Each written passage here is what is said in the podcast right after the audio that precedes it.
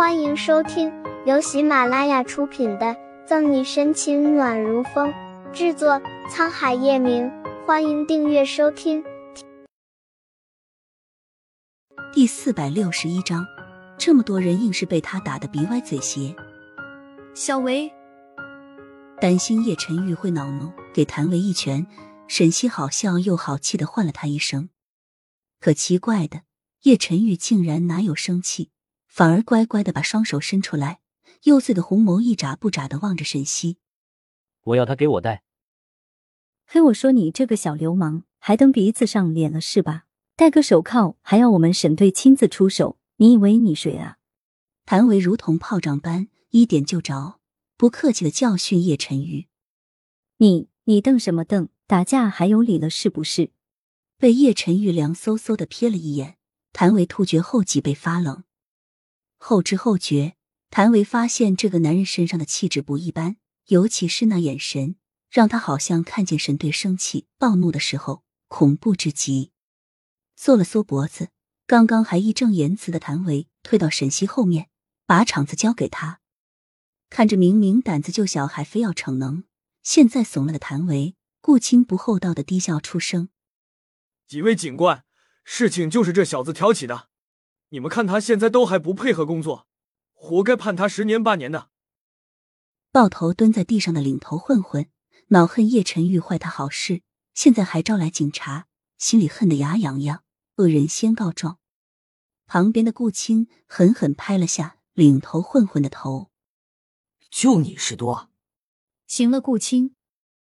场面控制的差不多，沈西和酒吧经理交涉几句，了解事情的大致经过后。没有管叶晨玉炽热的目光，便过来，先把他们带回警局里蹲今晚，明天再审吧。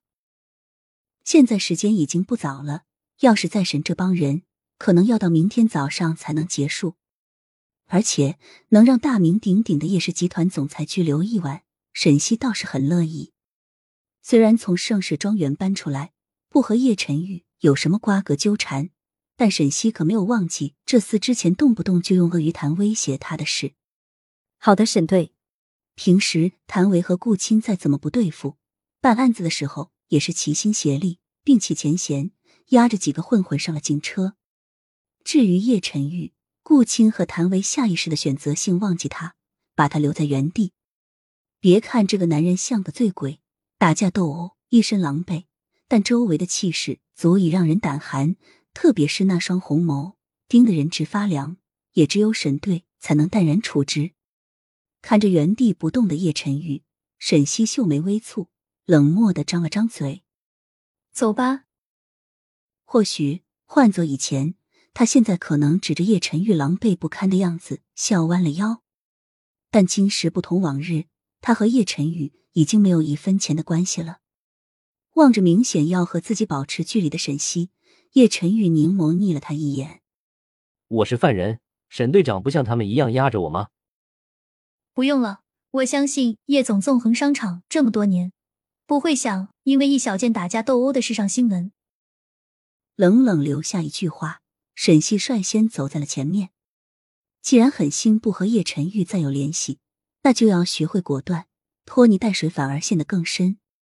薄唇紧抿成线，叶晨玉跟在沈西后面。单手抄兜，衣衫凌乱却风华依旧。沈队他们都受伤了，先去医院还是？没了酒吧迷离的灯光，出来后那些混混身上的伤都暴露无遗。待看清十几个混混的困顿窘迫，谭维和顾青都忍不住打了个哆嗦。那个男人到底是多能打？这么多人硬是被他打得鼻歪嘴斜，头破血流。扫视所有人一番，沈西沉吟片刻。现在太晚了，这么多人去医院，容易引起不好的影响。陆浩应该还在警局，让他随便给他们检查一下，有什么问题再说。医院本就是人多眼杂的公共场合，若是见警察押着十几个混混去检查，不管是因为什么原因，明天的新闻又得是一波纷纷猜测的舆论了。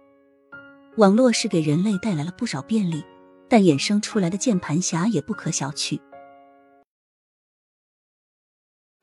本集结束了，不要走开，精彩马上回来。